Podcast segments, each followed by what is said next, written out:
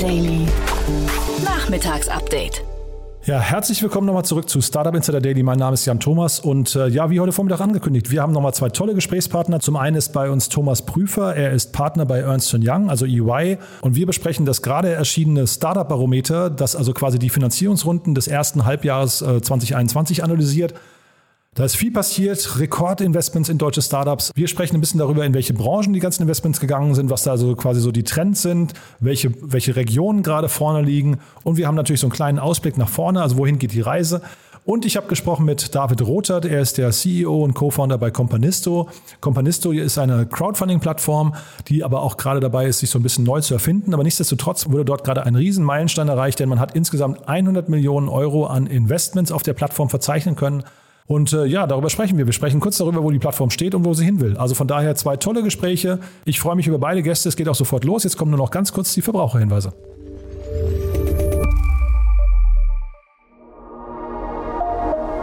Werbung diese Folge wird präsentiert von Pult. Corona langsam vorbei und hybrides Arbeiten steht an. Pult hilft Startups und Scale-ups mit einer flexiblen Lösung, ihren hybriden Arbeitsplatz zu koordinieren. Vergesst Excel-Listen und komplizierte Raumpläne. Mit einem Klick kollaborativ den Arbeitsplatz buchen und das ganz einfach aus Slack oder MS Teams. Bucht eine unverbindliche Demo auf pult.so. Alle Startup Insider können Pult die ersten drei Monate kostenlos nutzen. Die Werbung. Und jetzt geht es weiter mit Startup Insider Daily. Interview. Jetzt zu Gast Thomas Prüfer, Partner bei Ernst Young.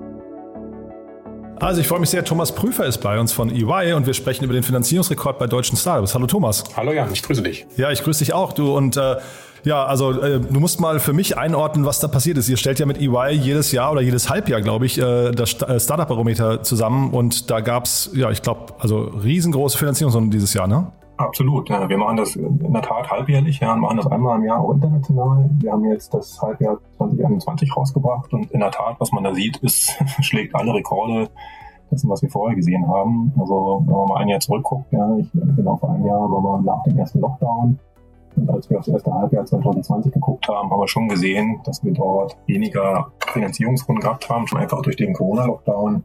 Was wir jetzt aber sehen im ersten Halbjahr 21 im Vergleich zu allen Halbjahren davor, ist, ist wirklich ein Rekord in allen Bereichen. Ja. Also das betrifft sowohl die Anzahl der Finanzierungsrunden und insbesondere auch die Volumina. Und was wir insbesondere sehen, ist, dass die sehr, sehr großen Finanzierungsrunden jetzt in 21 eben auch zurückkamen, genauso wie wir es erwartet haben. Mhm. Und äh, wir wollen jetzt nicht so sehr über die äh, Geldquellen sprechen, weil es ist ja scheinbar wirklich sehr viel Geld am Markt, das jetzt gerade auch seine, seine, weiß nicht, Targets sucht. Ne? Aber vielleicht kannst du nochmal in, in, in Worte fassen oder in Zahlen fassen, wo wir da gerade stehen, weil ich finde, also das, das macht es dann hinterher so beeindruckend. Ne? Absolut, ja. Also wir haben ja die Zahlen im Startup-Barometer veröffentlicht. Ähm, also wenn man das, sich das mal anguckt, wir hatten im Jahr 2019 eigentlich das letzte Rekordjahr, bevor dann die Corona-Krise kam und hatten da schon gesagt, also wir haben jedes Jahr eigentlich einen Double-Digit-Wachstum in dem Bereich Risikokapital in Deutschland. Zwar basierend immer noch auf einem relativ geringen Niveau, wenn man das mit UK vergleicht und auch mit USA vergleicht, aber wir hatten schon 2019 gesagt, so ja, das war ein Rekordjahr und, und ähm, da müssen wir mal gucken, wie das weitergeht. Ähm, wir hatten dann 20, wie gesagt, im ersten Halbjahr einen kleinen Dip, haben aber schon im zweiten Halbjahr 20 gesehen, dass die Finanzierungsrunden zurückkommen. Also insofern war eigentlich das, was wir da gesehen haben, eher ein Aufschieben von größeren Finanzierungsrunden vom ersten Halbjahr 20 rein ins zweite Halbjahr 20 sodass, wenn man sich das zweite Halbjahr 20 mal isoliert betrachtet, auch das eigentlich schon ein Rekordjahr war. Wenn man das mal vergleicht zu allen zweiten Halbjahren, die wir da vorgesehen haben, und dieser Trend setzt sich halt massiv fort. Ne? Also wir haben jetzt ein deutlich zweistelliges Wachstum im Bereich der Anzahl der Finanzierungsrunden, aber insbesondere eben auch, was die Größe der Finanzierungsrunden angeht. Ne? Das wird halt getrieben von Fintech, das wird getrieben von ähm, Food, E-Commerce, Lieferdiensten und so weiter. Ähm, und das ist eben eine Größenordnung, die wir vorher so in der Form noch nicht erlebt haben. Mhm. Bevor wir über die Sektoren gleich nochmal sprechen, lass uns mal kurz über die Regionen sprechen. Hat sich denn da was getan, was dich überrascht hat? Nee, da bestätigt sich eigentlich der Trend, den wir auch in den letzten Jahren immer gesehen haben. Also es bilden sich im Grunde zwei wesentliche Hubs raus. Ne? Also das ist Berlin und das ist München. Und wenn man mal auf die Zahlen guckt, dann ist das sehr, sehr stabil.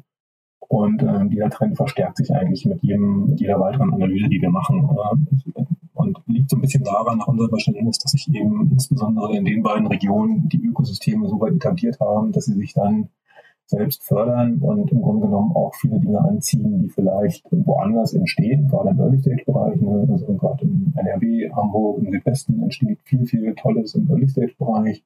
Was wir aber beobachten ist, dass die jungen Unternehmen sich dann schon in die beiden Zentren orientieren, wenn sie dann in die Wachstumsphasen kommen. Und das sieht man auch ganz klar in den Zahlen. Ja. Also im Grunde genommen sind 80 Prozent der Finanzierungsvolumina verteilen sich eigentlich auf Berlin und München. Ähm, wir gucken uns bei EY auch regelmäßig an, wer die am höchsten finanzierten Unternehmen sind. Auch da gibt es einen sehr, sehr klaren Trend, dass das im Grunde mehr als zwei Drittel dieser Unternehmen in Berlin oder München sitzen.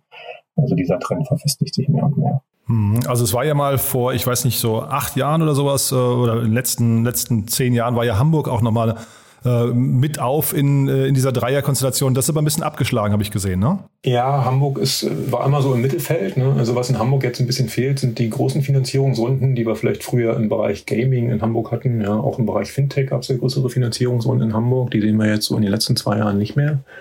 Ähm, ich sehe aber in Hamburg durchaus einen, einen, neuen Trend, der da kommt im Bereich Food und, und im Bereich so Nachhaltigkeit. Also da bilden sich viele tolle Sachen, gerade im Early-Stage-Bereich. Das sind aber eben oftmals dann auch lokale Geschäfte, die dann eben nicht gleich 100 oder 200 Millionen Funding an sich ziehen. Aber auch da passiert viel. Ne? Man muss das eben so ein bisschen differenzieren.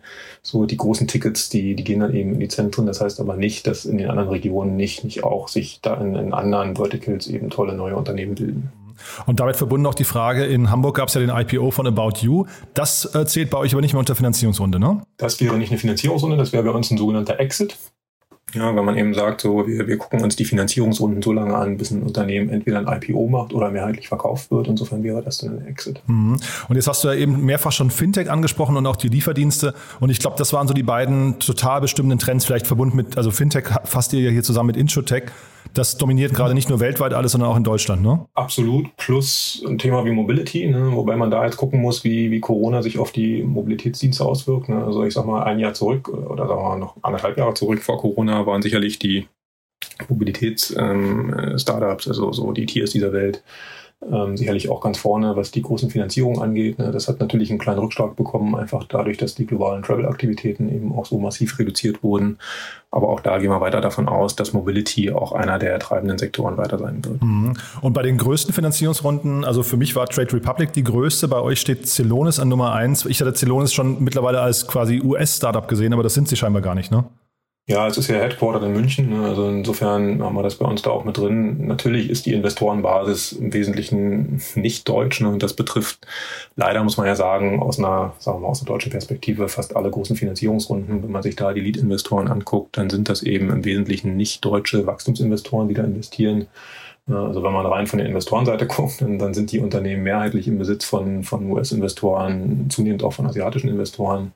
Ähm, aber Headquarter ist eben ja noch in München. Ist das tragisch aus deiner Sicht? Also äh, ich meine, viele, viele beschweren sich ja immer, dass das große Kapital dann eben aus dem Ausland kommt. Ist das ein Nachteil oder ist das vielleicht manchmal in manchen Fällen sogar ein Vorteil, dass plötzlich Geld in, in, äh, in die deutsche Startup-Szene kommt, das vielleicht ansonsten gar nicht allokierbar wäre?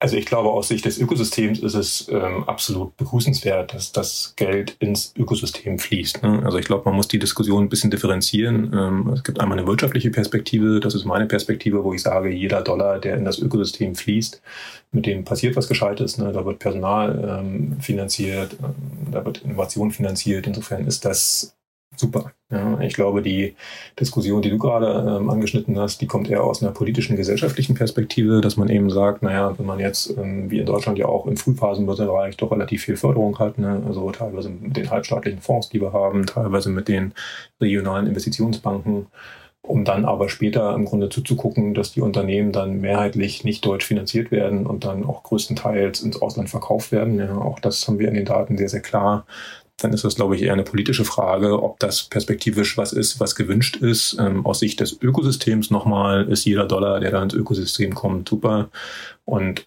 zeigt ja auch in gewisser Weise die Attraktivität des deutschen Standorts. Ne? Also die Unternehmen, die da investieren, sind alle sehr, sehr professionell und wenn die in Größenordnung dreistellige Millionenbeträge hier in Deutschland investieren, dann ist das ein sehr, sehr gutes Zeichen fürs deutsche Ökosystem. Hm. Und dann vielleicht letzte Frage, du hast natürlich jetzt keine Glaskugel, ne? aber was wäre denn so deine Prognose oder Hoffnung für die Zukunft jetzt? Geht das so weiter? Ähm, also ich glaube, dass das was wir jetzt sehen, ist getrieben von in gewisser Weise Nachholeffekten durch Corona. Ja, also da gibt es sicherlich ein paar Verschiebeeffekte, die wir jetzt in 2021 sehen, die vielleicht dann ohne Corona ein bisschen geglättet werden, wenn man sich 2020 und 2021 zusammen anguckt. Insofern gibt es sicher das. Der zweite Punkt ist, dass Corona sicherlich auch einen Push für die Startup-Finanzierung war, ja, auch wenn wir natürlich ähm, in verschiedenen Vertical-Startups hatten, die durch Corona sehr gelitten haben, ja, wo Finanzierungsrunden verschoben wurden, äh, wo wir Startups hatten, die eben in Bereichen tätig waren, die durch Corona besonders betroffen waren, sagen wir mal Travel oder auch im Retail-Bereich. Ähm, aber grundsätzlich, glaube ich, hat Corona schon nochmal dazu geführt, dass ähm, die Unternehmen, um die es hier im Wesentlichen geht, ja, die mit innovativen Geschäftsmodellen, mit digitalen Geschäftsmodellen, mit, mit Softwareangeboten, dass die eigentlich durch Corona nochmal einen besonderen Push bekommen haben. Und ich glaube, die, der dritte Punkt dazu ist, ja, wie entwickelt sich insgesamt das weltweite Zinsniveau? Ne? Denn eins muss man auch klar sagen, das betrifft nicht nur den Startup-Bereich, sondern das betrifft im Grunde die gesamte M&A-Tätigkeit, die wir im Moment sehen. Die ist natürlich getrieben von der Nullzinspolitik, die wir weltweit ja seit Jahren im Moment haben ja, Geld sucht attraktive Anlagemöglichkeiten und ähm, ja, solange eben die Zinspolitik bei Null ist oder teilweise sogar negativ verzinst wird, ähm, wird sicherlich dieser Hype auch noch lange anhalten. Ja, das kann sich ändern, wenn wir mal dort auch andere Entwicklungen haben, aber solange die, das Zinsniveau so ist, wie es jetzt ist und solange die konjunkturelle Entwicklung so ist, wie sie jetzt ist, gehen wir davon aus, dass sich das weiter so entwickelt. Super, Thomas. Also ganz großartig. Haben wir was Wichtiges vergessen aus deiner Sicht? Nee, ich glaube, wir haben soweit alles, alles äh, besprochen. Ja. Also auch fand ich nochmal gut die Frage so in Richtung der internationalen Investoren. Ne. Und das ist, das ist eben in der Tat was, was wir sehr, sehr stark beobachten. Ne. Also gerade dann auch beim Exit, da hatten wir auch gerade kurz drüber gesprochen. Also beim Exit ist es in der Tat so, dass jedes zweite Unternehmen tatsächlich an einen nicht-deutschen strategischen Investor verkauft wird. Ja, das ist sicherlich was, was im Zeitverlauf dann hoffentlich irgendwann dann auch sich mal umkehrt. Ähm, aber ich denke, das war eine gute Diskussion und danke dafür, dass ich da beitragen konnte. Ja, sehr, sehr gerne. Toll, dass du hier warst. Und wir haben ja jetzt gerade die, Riesendebatte äh, durch den äh, Beirat Junge Digitale Wirtschaft, die ja mehr IPOs fordern. Und dann, also wir, wir sind ja gerade dran, irgendwie quasi den Weg zu bereiten. Mal gucken, wohin das führt. Aber ich finde, so Unternehmen wie äh, About You sind natürlich ein toller, ich weiß nicht, eine tolle, ein tolles Vorbild eigentlich. Ne? Also darum, darum geht es ja eigentlich, sowas mehr in Deutschland irgendwie zumindest äh, zu Absolut, ermöglichen. Das brauchen wir und davon leben ja auch die Ökosysteme. Ne? Also große, erfolgreiche IPOs, äh, das Geld fließt zurück ins Ökosystem. Ja? Es bilden sich neue Unternehmen, es bilden sich neue Entrepreneure. Denn ähm, ja, der, der Entrepreneur will ja nicht den IPO-Erlös haben, um dann sich zur Ruhe zu setzen, sondern das sind ja, ja der unternehmerisch getrieben und das ist eben das, was wir noch viel, viel mehr brauchen in Deutschland. Super, Thomas. Schönes Schlussplädoyer. Vielen, vielen Dank, dass du da warst und bis zum nächsten Mal, ja? Ja, ich danke dir. Mach's gut. Hey, nur ein kurzer Hinweis. Falls dir dieser Podcast gefällt, vergiss doch nicht, ihn zu abonnieren. Nur so sorgst du dafür, dass du keine unserer zukünftigen Folgen verpasst. Startup Insider Daily findest du auf Spotify, Google Podcast, Apple Podcast, Amazon Music oder überall dort, wo es Podcasts gibt.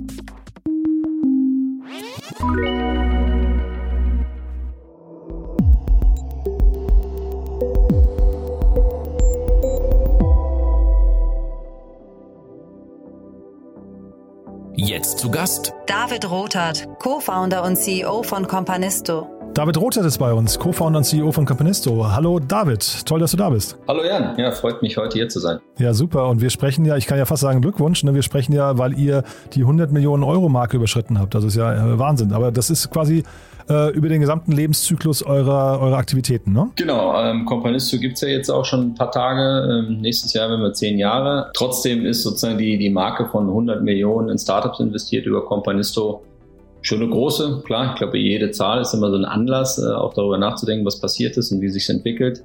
Ähm, deswegen freuen wir uns und haben, äh, haben das ja auch publik gemacht. Hm, jetzt können wir wahrscheinlich sagen, nach zehn Jahren seid ihr schon so quasi so ein Haushaltsname, ne? aber für die, die euch vielleicht noch nicht kennen, erzähl doch mal ganz kurz, was ihr genau macht. Ja, also ich glaube, kurz gesagt, ähm, wir sind ein Privatinvestorennetzwerk und bei uns geht es darum, dass Menschen miteinander äh, gemeinsam in Startups investieren und ähm, wir eigentlich sehr früh angefangen haben zu sagen, okay, wir finden uns digital organisiert zusammen, ähm, haben im Prinzip ein digitales Angel-Netzwerk gegründet, wenn man so will. Mhm. Und ich habe gesehen, ab 500 Euro kann man mitmachen und ich habe gesehen, 110.000 Investoren und Investorinnen haben das schon gemacht, ja? Genau, wir haben 110.000 Investoren, die registriert sind. Die haben nicht alle investiert. Ja, das äh, ist noch nicht der Fall, aber daran arbeiten wir natürlich noch. genau, wir haben zwei Segmente. Wir haben sozusagen den, den, den normalen Kompanisten. Das ist ein Investor, der äh, zwischen 500 Euro und 10.000 Euro in ein Startup investieren möchte. Die stellen wir bei uns dann vor im, im Kompanisto-Netzwerk. Da kann man sich die Startups angucken. Und wir haben aber vor knapp zweieinhalb Jahren haben wir einen digitalen Angel Club mit aufgebaut. Mhm. Und da richten wir uns an, an Menschen, die, sag ich mal, ab 25.000 Euro in Startups investieren wollen. Und äh, denen bieten wir dann eben auch Eigenkapitalinvestments an. Ähm, insgesamt war, glaube ich, diese Umstellung auf ein reines Eigenkapitalmodell für uns ein, ein großer Gamechanger. Ah, da musst du noch mal vielleicht ein bisschen drauf eingehen. Was hat das jetzt quasi für euch bewirkt oder was bedeutet das hinterher? Genau, also neben den, den Startups, äh, die man sich dann anguckt, ist natürlich immer die Frage, mit welchem äh, Modell beteiligt man sich an so einem Startup, welche Rechte hat man da und ähm, State of the Art, wie einfach alle Investoren und professionelle Angels, auch die, die sechsstellige Beträge investieren, investieren, ist eben Eigenkapital. Und das war bislang im Bereich der digitalen Investments äh, noch nicht möglich. Und wir haben das äh, dann äh, vor zweieinhalb Jahren angepackt, das Thema. Ähm, hat auch eine Weile gedauert, äh, das sozusagen äh, regulierungstechnisch aufzustellen, durchzubringen. Und jetzt machen wir das so und jetzt investiert halt, ähm, investieren alle unsere, Investoren in Eigenkapital. Und äh, das hat auf jeden Fall nochmal dazu geführt, ähm, dass wir auch noch, noch mehr Investoren gewonnen haben. Ähm, und sag mal, die, die Startups, äh, in die man bei euch investiert, wonach wählt ihr die aus? Oder haben die eine bestimmte Charakteristik? Das sind wahrscheinlich alles relativ frühe Unternehmen, ne? Es hat sich, glaube ich, geändert. Also ich kann ja auch ein bisschen erzählen, so aus, aus meiner Blick, Blickwinkel, was sich geändert hat. Ähm, dadurch, dass wir gewachsen sind, können wir mittlerweile eben auch größere Finanzierungsrunden machen. Ähm, letztes Beispiel, das war für uns auch ein Rekord, war eine 6,3 Millionen Finanzierungsrunde in sieben Tagen, die wir über unser Netzwerk organisiert haben. Das sind natürlich Companies, die schon in einer viel späteren Phase sind. Das ist in dem Fall Ameria eine Tech-Company, die über Companisto allein schon 20 Millionen Investments bekommen hat. Mhm. Ähm, und wir machen aber auch frühphasige Investments. Das ist schon richtig. Ähm, da sind wir sehr frei und die Investoren investieren halt Deal by Deal. Das heißt, sie können sich selber aussuchen und wir wollen ihnen einfach eine Bandbreite an spannenden Innovationen bieten, ähm, wie immer ist es so, frühphasiger ist natürlich mit mehr Risiko behaftet, als äh, wenn die Company eben schon ähm, ja, ein Proof of Concept hat oder viele äh, Kunden gewonnen hat. Mhm. Und habt ihr da schon Erfahrungswerte? Also ich meine, jeder Investor träumt natürlich vom großen Exit. Ähm, Gibt es da bei euch schon irgendwie so den ein, zwei, drei irgendwie äh, Vorzeigecases, wo ihr sagen könnt, da gab es, keine Ahnung, den und den Return? Genau, wir hatten schon Exits, also insgesamt, ähm, jeder stellt sich ja sein eigenes Portfolio bei uns zusammen. Das ist ja mhm. anders als bei einem Fonds.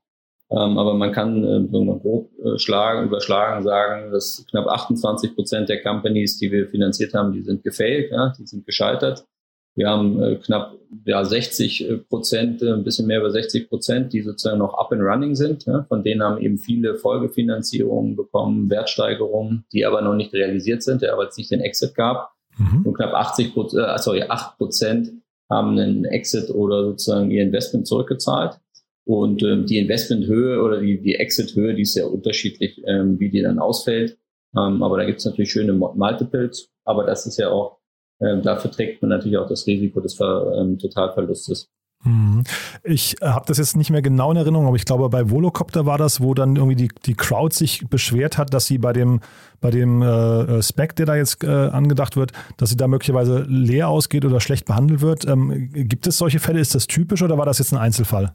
Ja, ich glaube, erstmal muss man sagen, dass das jetzt nicht ein Case ist, der bei uns gelaufen ist. Nee, das stimmt, das ist, so meine ich das nicht. Nee, nee. Ja. Genau, ähm, ja. Ähm, ich glaube, ähm, ist es so, wenn man ein Eigenkapitalinvestor ist, dann hat man natürlich das Recht, auch mitzubestimmen bei Gesellschafterbeschlüssen wie Kapitalerhöhungen oder wenn eben so eine Finanzierungsrunde an der Börse durchgeführt werden soll. Ja, und äh, das Problem entsteht ja immer dann, wenn man nicht gefragt wird und nicht beteiligt ist. Ja, und Deswegen haben wir uns eben für ein Eigenkapitalmodell entschieden, damit das nicht mehr passieren kann. Mhm. Ähm, bei uns ist vorher zum Glück auch nicht passiert, aber am Ende investiert man natürlich auch, um den Weg mitzugehen und auch einen, Börsengang mitzunehmen.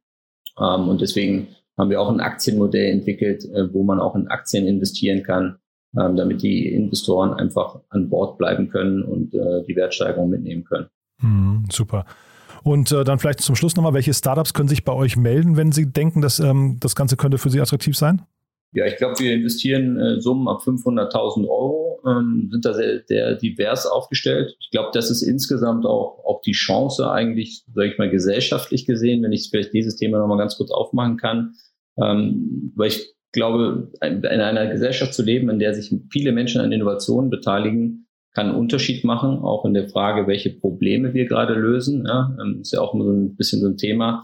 Venture Capital ähm, versus welche Probleme werden damit gelöst, welche Companies gefundet. Und ähm, man sieht einfach, und dazu gibt es ja auch Studien, dass die Privatinvestoren ähm, ein Vielfaches eigentlich von dem finanzieren bereits jetzt in Deutschland, was VCs tun.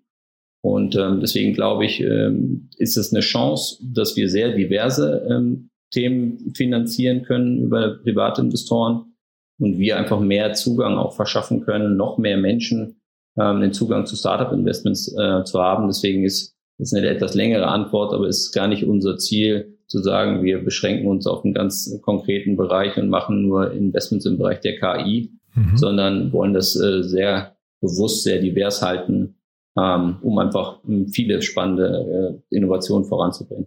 Aber ich glaube, ich weiß nicht, ob du es gerade gesagt hast, im Bereich äh, Dach seid ihr unterwegs nur, ne? Oder, oder sind es auch, sind es auch europaweite Investments zum Beispiel? Nee, wir sind, haben uns tatsächlich auf den Bereich Dach konzentriert. Okay, und da ist auch, wenn man jetzt so mal nach vorne, was sind denn bei euch die nächsten Meilensteine? Ist dann Auslandsexpansion ein Thema oder wollt ihr einfach hier, ihr seid glaube ich schon Marktführer, ne? Genau, wir sind im Dach Marktführer, sehen aber tatsächlich auch noch viel Potenzial. Also es gibt ja eine wachsende Angel-Kultur in Deutschland.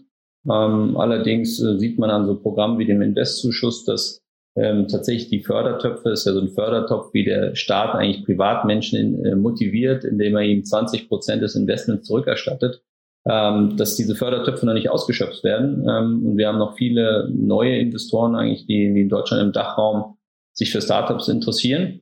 Mhm. Und wir glauben eben, dadurch, dass wir einfach einen einfachen Zugang schaffen. Ja, zum Beispiel, wenn ich jetzt in, in Bremen wohne oder so, da gibt es auch Startups sicherlich, aber nicht so viele wie, wie in Berlin oder Köln, mhm. ähm, dass wir diese Leute, diesen Leuten äh, dort auch einen Zugang geben zum, zum äh, Thema Startup Investment und dann auch ein großes Potenzial heben können. Deswegen konzentrieren wir uns tatsächlich auf den, auf den Dachraum. Mhm, super. Investzuschuss für alle, die es nicht wissen, ist, glaube ich, ab 10.000 Euro bekommt man einen Zuschuss von 20 Prozent, ne? Genau so ist es. Und äh, wir sind da auch, äh, sage ich mal, so ein Faktor, wenn man auf Meilensteine guckt. Äh, da bin, sind wir auch stolz drauf, äh, dass wir ähm, ja sehr, sehr viele Investanträge mittlerweile, die so bewilligt werden, bundesweit, die kommen auch über Companisto. Also mhm. es gibt so gewisse Statistiken, ähm, ähm, die gehen zwar nur bis 2019, aber es sind immer so um die 1000 äh, bewilligte Investanträge bundesweit. Das wächst zwar sozusagen, ja, wird immer mehr, aber im Durchschnitt ist es so. Und wir haben in den zweieinhalb Jahren, die wir den Angel Club jetzt haben, glaube ich, immer knapp äh, über 200 Investanträge über Companisto gemacht. Ähm, und da sind halt auch sehr viele Menschen dabei, die halt ein Erstinvestment machen. Und ähm, das zeigt, glaube ich, schon auch das Potenzial und dass das, was ich vorhin gesagt habe, mehr Menschen Zugang zum Thema Startups Investment zu geben, dass nicht nur ein Wunschdenken ist, sondern tatsächlich durch so ein digitales Modell äh, Wirklichkeit wird. Super. David, also dann klingt das nach zumindest einer tollen Entwicklung bei euch. Ähm, wir bleiben in Kontakt. Ich freue mich auf die nächsten News und sage erstmal danke, dass du hier warst. Vielen Dank, Jan. Startup Insider Daily, der tägliche Nachrichtenpodcast der deutschen Startup-Szene. Ja, das war's für heute. Damit sind wir durch. Damit sind wir durch für heute, auch für diese Woche.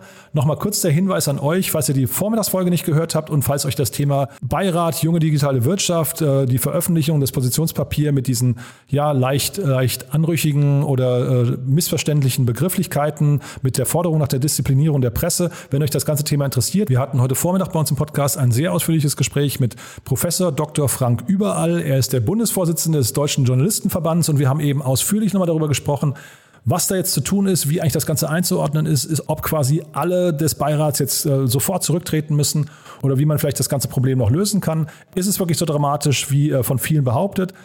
Es ist ein super Gespräch geworden und ich kann es allen nur ans Herz legen, die sich gefragt haben, ob die Pressefreiheit oder gar die Demokratie in Gefahr sind sich das einfach mal anzuhören, denn ich fand es, wie gesagt, ein super Gespräch. Und es ist ja vielleicht auch viel äh, Denkstoff oder auch Diskussionsstoff fürs Wochenende. Falls ihr mit äh, Freunden und Bekannten darüber sprechen wollt, äh, einfach mal reinhören. Es ist gute Munition und ich glaube, es trägt bei zur ausgewogenen Berichterstattung. So sollte man sich Meinung bilden. In diesem Sinne, euch vielen Dank fürs Zuhören und äh, uns allen ein wunderschönes Wochenende und ja, demokratische Grüße und dann bis zum Montag. Ciao, ciao.